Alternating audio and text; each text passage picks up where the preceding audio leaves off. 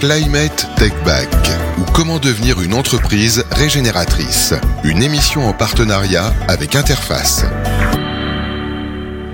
Bonjour, ravi d'être avec vous encore pour cette deuxième journée en direct du Salon des maires et des collectivités. Nouvelle table ronde, nouveau sujet, mais néanmoins toujours dédié à la neutralité carbone. Qui mieux qu'Interface pour représenter ce sujet? Bonjour. Bonjour Linda. Alors Laetitia Boucher, vous êtes responsable du développement durable chez Europe du Sud. Et Michael Cornou, vous êtes directeur marketing toujours pour Interface Europe du Sud. C'est bien ça. Merci à tous deux d'être là. Interface, en quelques mots, c'est une entreprise américaine parmi les leaders finalement euh, de la création de dalles, euh, donc de moquettes qu'on connaît tous en tant que salariés, collaborateurs. Nous avons profité finalement euh, de la souplesse de vos produits, de leur finalement efficacité, un chiffre d'affaires très représentatif 1,3 milliard au niveau mondial, récompense également, eh bien, puisque vous avez obtenu le prix de l'ONU pour votre stratégie neutralité carbone. Donc là, pour le coup, euh, votre, euh, on va dire que vos démarches sont approuvées de bout en bout. Merci euh, d'être avec nous. Pour commencer, peut-être une définition de certains wordings pour les plus finalement non sachants d'entre nous. Qu'est-ce qu'on entend par carbone négatif? Quid du carbone incorporé, opérationnel? Qui veut commencer? Je vais me lancer. Allez-y. Euh, donc le carbone négatif, euh, il est obtenu euh, selon deux technologies. Soit on va aller capter du carbone dans l'atmosphère et le transformer. par exemple, aujourd'hui, il existe du plastique de carbone avec différentes applications comme des chaises, des sneakers, etc. Soit on va aller chercher des matériaux biosourcés, donc qui vont avoir séquestré du carbone par photosynthèse. Et ces matériaux-là, ces composants, on va les emprisonner dans nos produits, ce qui va permettre de créer des puits carbone artificielle, si je puis dire, et qui vont prolonger en tout cas la vie du carbone dans le produit. Et du coup, on va réussir, grâce au fait qu'ils aient euh, euh, capté du carbone pendant leur vie, mhm. qu'on ne l'ait pas réémis, à ce qu'il soit euh, carbone négatif. et ensuite, la différence, en tout cas nous sur notre secteur, on parle de carbone à la fois incorporé et opérationnel, c'est-à-dire qu'on est dans le secteur du bâtiment, où il faut savoir qu'aujourd'hui le secteur représente 40% des émissions de gaz à effet de serre. Donc on a vraiment un très très gros levier et un champ d'action incroyable. Donc, et dedans, on distingue deux types de carbone, notamment pour les bâtiments. Vous allez avoir d'une part euh, le carbone opérationnel, c'est-à-dire quand euh, le bâtiment euh, est en service, il utilise des énergies, il en brûle peut-être, etc. Il va émettre des gaz à effet de serre. Donc ça, c'est le carbone opérationnel, donc c'est vraiment pendant la durée de vie du bâtiment. Et le carbone incorporé, c'est celui qu'on voit un petit peu moins, euh, qui est caché dans les matériaux. Euh, jusqu'à présent, on a vraiment travaillé sur le carbone euh, dit opérationnel avec notamment la RT 2012 pour faire que les bâtiments soient beaucoup plus efficaces énergétiquement parlant. Mhm. Et euh, là, on est en train de commencer à travailler sur les matériaux. On commence à vraiment s'intéresser à ça, puisque euh, l'impact carbone, forcément, par effet de vase communicant, est en train de monter euh, sur la, partie incorporée. Alors, ce qui est à l'origine finalement de cette fabuleuse histoire autour de, des énergies du carbone et finalement de, des solutions que vous mettez en œuvre, c'est votre ancien PDG, Ray Anderson, qui a tout de même été précurseur et qui estimé finalement que c'était aux industriels de trouver une solution. Déjà, c'était courageux pour l'époque, il faut il faut l'admettre. Est-ce que l'un de vous peut nous raconter en, deux mots le storytelling, cette fabuleuse histoire Bien sûr. Alors en deux mots, ce sera un petit peu compliqué, mais euh, ou alors mission zéro. Mais euh, non. C'est parfait. non, concrètement, effectivement, euh, c'est Ray Anderson qui nous a lancé en tout cas dans cette, transition, et c'est un voyage qui dure depuis déjà 25 ans. Hein. Alors concrètement, on est une société qui a été créée dans les années 70. Et pendant euh, plus de 20 ans, nous avons créé nos produits euh, issus de la pétrochimie, hein, puisque c'est mhm. de la fibre en nylon, de la même façon, à savoir extraction des matières premières, transformation et euh, mise en décharge, ou en tout cas au rebut en, fin de vie. Et on n'a pas fait grand chose de plus pendant 20 ans, puisque bah, on, se limitait à, suivre les règles et, les lois, les lois de chaque pays. Et en fait, en 1994, on a un client euh, aux États-Unis qui nous a demandé euh, qu'est-ce que vous faites pour l'environnement? Et donc, bah, à l'époque, la réponse était rien, ce qui n'est, clairement était une réponse inenvisageable et inacceptable pour Anderson. Et c'est euh, à ce moment-là, donc en 94, qu'il a commencé à se renseigner pour savoir ce qui se faisait un petit peu dans l'industrie. Et il a lu un, livre de Paul Hawken qui s'appelle The Ecology of Commerce, dans lequel il a appris trois grandes notions. La première, que c'était aux industriels qui étaient euh, issus, enfin qui, qui, étaient cause du problème. Hein. c'était à eux de trouver une solution et pas d'attendre une quelconque réglementation. Euh, la deuxième, c'est que toutes les solutions existent et elles sont dans la nature et il faut s'en inspirer et c'était un petit peu les prémices du biomimétisme. Et la troisième euh, notion, qui était vraiment la plus, euh, la, la plus importante pour nous, côté en bourse, c'était qu'on pouvait être profitable et gagner de l'argent euh, tout Mhm. en faisant les choses bien dans une stratégie de développement durable. Donc il a, il, il s'est renseigné, il a vu tout ça et il a mis avec notre Eco, Eco Dream Team, donc vraiment la, la, la, la- les, les meilleurs, les meilleurs des meilleurs, des personnes extérieures qui nous ont accompagnés pour mettre en place notre mission zéro, à savoir ne plus avoir aucun impact négatif pour l'environnement d'ici 2020. Et donc on va avoir après euh, ce qu'on a mis en place pour, euh, pour Mhm. ça. Donc c'était vraiment quelque chose d'extrêmement ambitieux. hein. Plus, aucune, plus aucun impact négatif pour l'environnement en 2020. Et, euh, et puis voilà, c'est comme ça qu'en fait, euh, on, on a travaillé pendant 25 ans pour tout transformer dans notre entreprise, dans les process, dans les matières premières, dans la façon de fabriquer nos produits, euh, pour arriver à cette ambition. Et ensuite, hein, puisque 2020, bon bah aujourd'hui ça y est, c'est passé, euh, on a continué dans ce sens et on a mis en place une nouvelle mission qui s'appelle Climate Tech Back, hein, donc le, le nom de notre émission aujourd'hui, Mhm. euh, et qui, euh, qui consiste à devenir une entreprise régénératrice et qui Mhm. passe par quatre nouveaux piliers dont on, on verra les détails. Mais c'est vrai que quand on parle de carbone zéro, ça paraît totalement évident aujourd'hui. Mais à l'époque, quand il a annoncé finalement son, son projet, il a dû être pris pour un fou. Ah totalement, en, fou, euh, en externe, en interne. hein. Nous, on, gagnait de l'argent. Pourquoi faire tous ces changements alors que ça se passait très bien? Euh, Si on prend, l'exemple des matières recyclées, hein, nos fournisseurs euh, tous nous ont dit ce sera impossible de recycler de la fibre. Donc il faut continuer à travailler avec de la fibre vierge. Donc vraiment lancer ça en tant que numéro un mondial. On était déjà le premier, donc pourquoi changer? Euh, et avec des prestataires et en interne, en externe, où tout le monde était un peu sceptique sur ça et le voyait vraiment pour un fou, bah ouais, c'était assez euh, ambitieux, audacieux et Courageux. Et, courageux ouais. Courageux, on peut le dire. Alors, vous l'avez évoqué dans votre réponse, vous mesurez vos, vos progrès depuis euh, 1996. Quel état des lieux, quel bilan aujourd'hui? Alors, euh, en fait, on mesure euh, plusieurs in- indicateurs. On les a appelés les écométriques. Euh, et notamment, pardon. Notamment, on a réussi à réduire sur euh, nos six sites de fabrication euh, donc d'aldes de moquette euh, nos émissions de gaz à effet de serre de 96%. Euh, ce résultat est dû à la fois grâce à l'utilisation de pardon, d'énergie renouvelable, d'économie d'énergie dans nos, enfin en tout cas de, de l'efficacité énergétique de nos usines. En même temps, on a, euh, comme le disait très bien Mickaël, euh, on a commencé à s'intéresser à des matériaux à la fois recyclés et biosourcés. Euh, à fin 2020, on avait 62% de matériaux recyclés et biosourcés dans nos produits. Ça va augmenter là avec euh, les innovations qu'on a lancées ces derniers temps. Et on a réussi, chose assez incroyable, à réduire notre empreinte carbone, en tout cas celle de nos produits, de 76%. Donc trois quarts en 25 ans. C'est quand même assez énorme. Et ce, euh, sans bien entendu faire appel à de la compensation euh, quelconque. Mm, mm. Ensuite, on a aussi travaillé, bien entendu, sur la réduction de l'utilisation d'eau. Donc, on utilise aujourd'hui 88% d'eau, qui sont essentiellement pour les sanitaires ou pour nos showrooms. On est en circuit fermé. Parfois, bah, forcément, ça s'évapore un petit peu, donc on, on met un peu d'eau. Mais euh, c'est c'est en tout cas les résultats qu'on a obtenus. Et bien entendu, on a fait attention, on a été extrêmement vigilant à plus mettre des déchets en, en- en décharge. Et on arrive à en éviter, en tout cas, pour le moment, 86% de nos déchets ne sont plus mis en décharge. Mm, mm. Bravo, déjà, vraiment.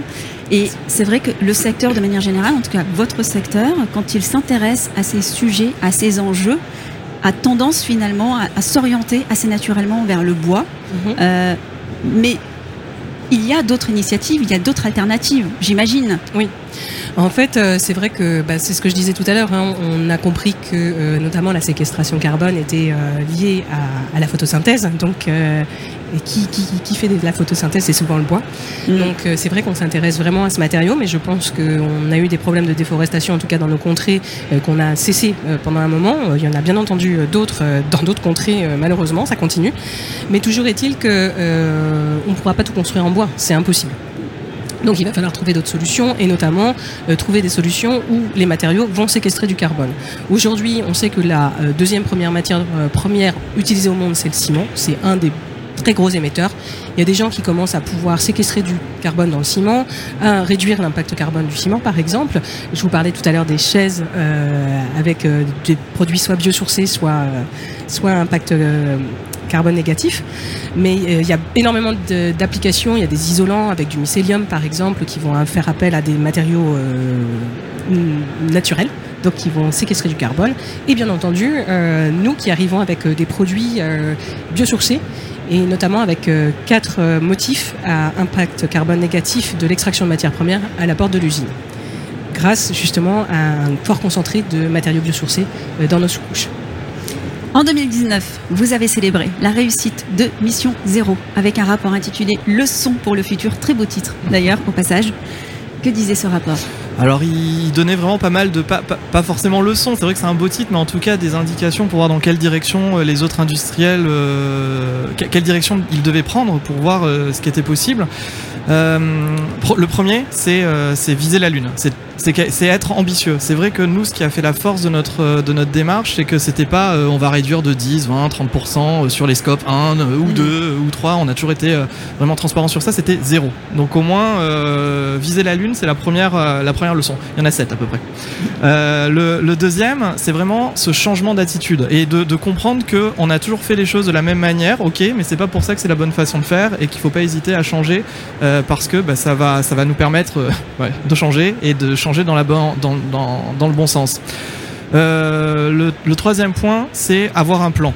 Mhm. C'est savoir que on peut pas partir n'importe où, on peut pas, on peut pas partir euh, dans toutes les directions. Justement, on, on, à l'époque, nous, on ne savait pas où il fallait aller. Aujourd'hui, tout le monde a la chance d'avoir des entreprises, euh, des, des, consultants qui peuvent aider à mettre en place les choses. Nous, on avait un plan autour de sept axes. On va pas rentrer dans le détail là, mais au moins, on avait des axes de développement qui nous permettaient d'atteindre euh, d'un tel cet objectif. Euh, connaître nos, nos impacts, c'est quelque chose d'assez important parce que beaucoup veulent changer, mais sans connaître quelles sont les, quelle est l'empreinte euh, environnementale de nos produits. Donc, mm. euh, faire l'ACV, c'est la base. L'ACV, l'analyse de cycle de vie, qui nous permet de savoir quelles sont les étapes qui vont avoir euh, la plus grosse empreinte carbone.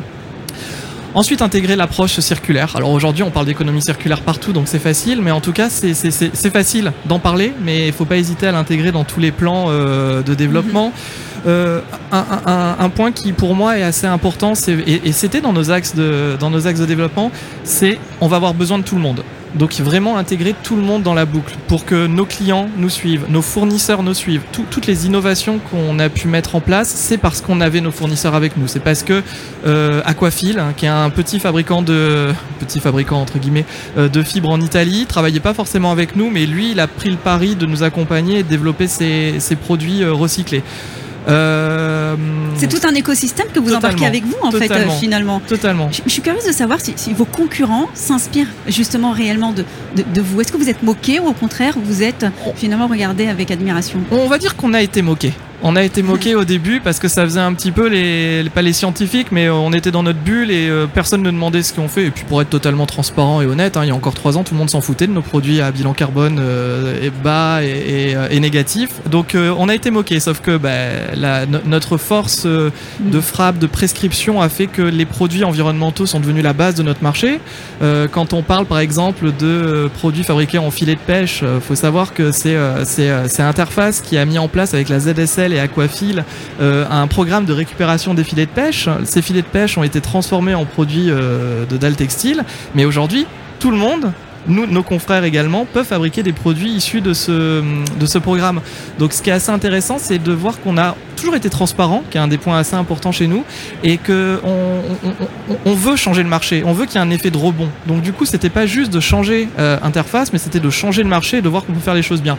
Donc non, à l'époque, oui, on était un petit peu moqué, mais je pense qu'aujourd'hui, tout le monde va dans la bonne direction. Nos confrères euh, travaille aussi dans cette direction. On a une longueur d'avance et on se, on se laissera jamais dépasser. Euh, c'est un peu notre, notre force.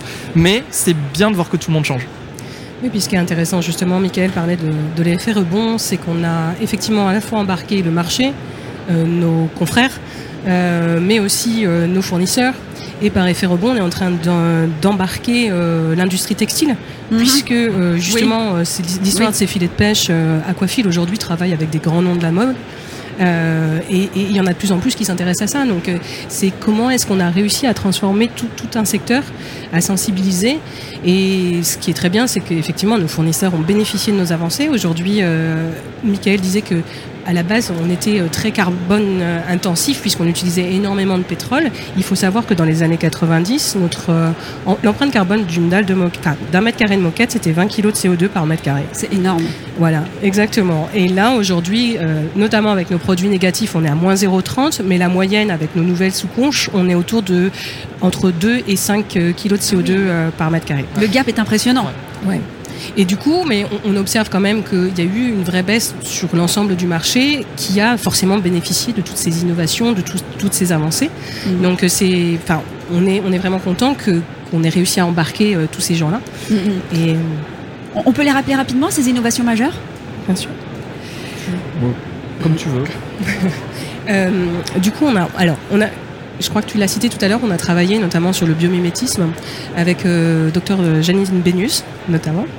Euh, on a créé, euh, en observant la nature, hein, c'est vraiment faire comment utiliser la nature sans s'en inspirer pour pouvoir créer des produits. Donc, par exemple, on a créé des, produits à motifs aléatoires.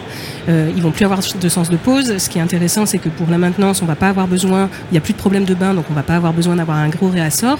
On va avoir 50% de chute en moins sur les chantiers, ce qui est énorme quand vous avez des très gros chantiers. Ah oui. Euh, et puis en même temps, ben, voilà, c'est un, un, design qui nous a permis euh, d'imiter aussi euh, la nature. On a, on a des designs qui sont vraiment comme des mouches, etc. Donc c'est aussi, ça fait partie du bien-être de, des occupants.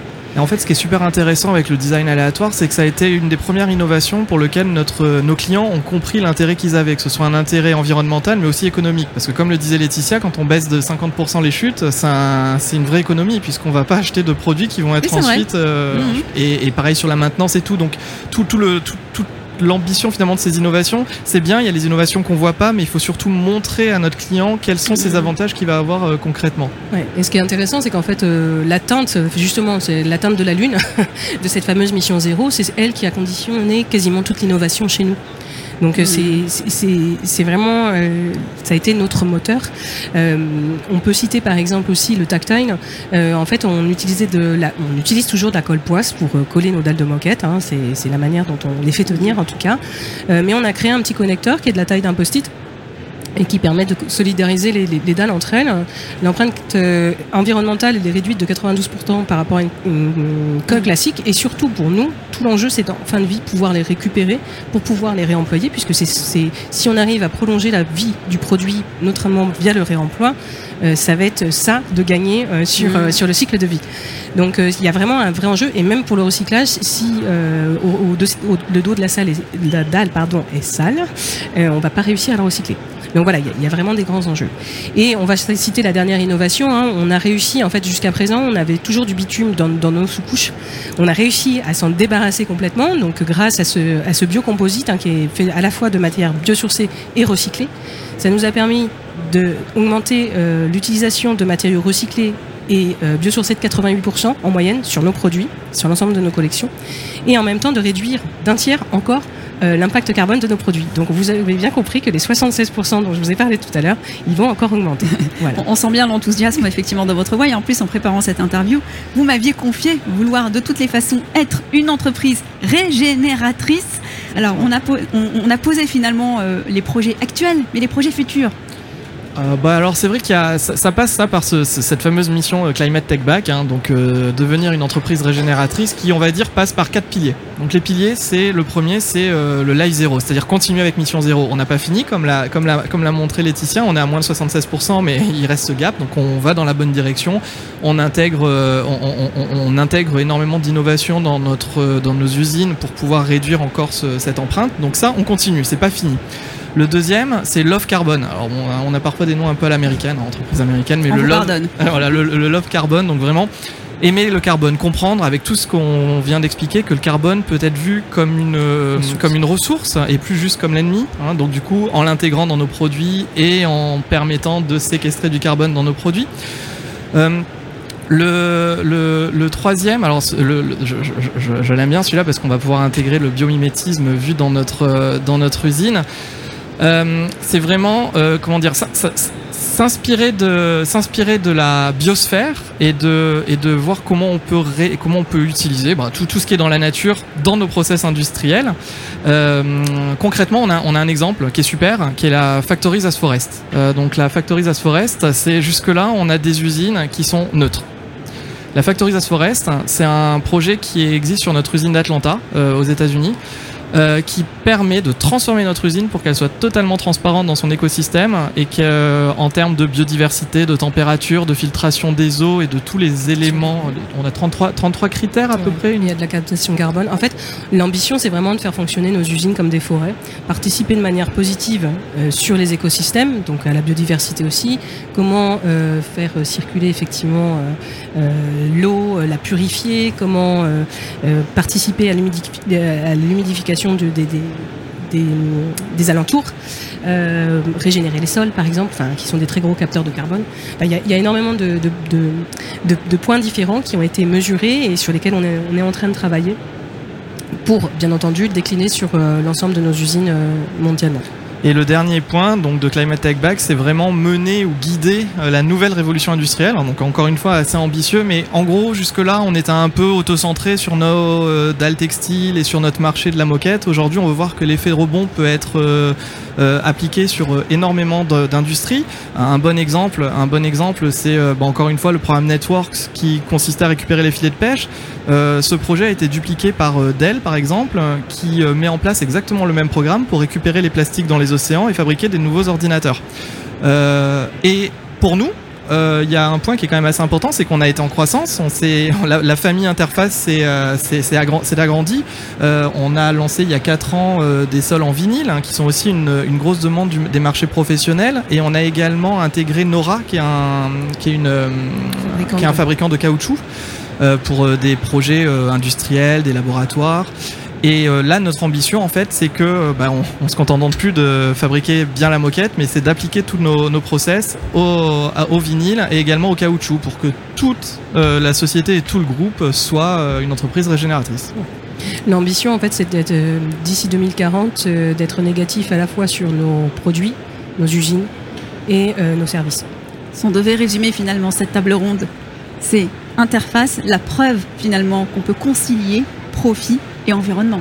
Exactement. Alors c'est vrai que c'est la preuve. Ça a été le, le, point de départ, mais aujourd'hui c'est la preuve. Et c'est vrai que c'est quelque chose d'extrêmement important parce qu'il faut il faut pas croire que les entreprises qui veulent changer la stratégie environnementale, euh, ce soit euh, des euh, œuvres de charité et qu'on travaille juste pour faire les choses bien. Non, non, faut faire les choses bien mais avec des contraintes euh, d'actionnariat. Hein, donc et, c'est souvent, c'est souvent un, euh, une remarque de la part de dirigeants. Oui, mais nous on a des, euh, on a des, on a des, des, enjeux, des actionnaires, des enjeux des enjeux financiers, sociétaux aussi, voilà, exactement, sociaux. Enfin, je veux dire les, salariés, les, les, collaborateurs, les voilà. Et, et non, et bah oui, c'est possible. Et en fait, faut, faut, faut surtout prendre, faut, faut bien avoir en tête que les premières économies, les premières transformations, les premières innovations vont amener des économies. Et ces économies, on, a une usine qui est plus efficient, enfin qui, est beaucoup plus efficace en termes d'énergie, et ben ça veut dire que c'est une économie, et ça, ça va nous permettre d'investir dans des intrants beaucoup plus vertueux. Donc du coup, faut voir ça comme comment on va récupérer de l'argent pour investir et faire les choses encore mieux. Ce seront les mots de la fin. En tous les cas, vous avez été très convaincants et inspirants. Merci, à tous les deux pour vos interventions respectives et pour les initiatives que vous faites aussi pour la planète. Merci. Merci, à vous de nous avoir suivis. On reste ensemble tout au long de cet après-midi, toujours en direct du Salon des maires et des collectivités. À tout à l'heure. Climate Tech Back ou comment devenir une entreprise régénératrice. Une émission en partenariat avec Interface.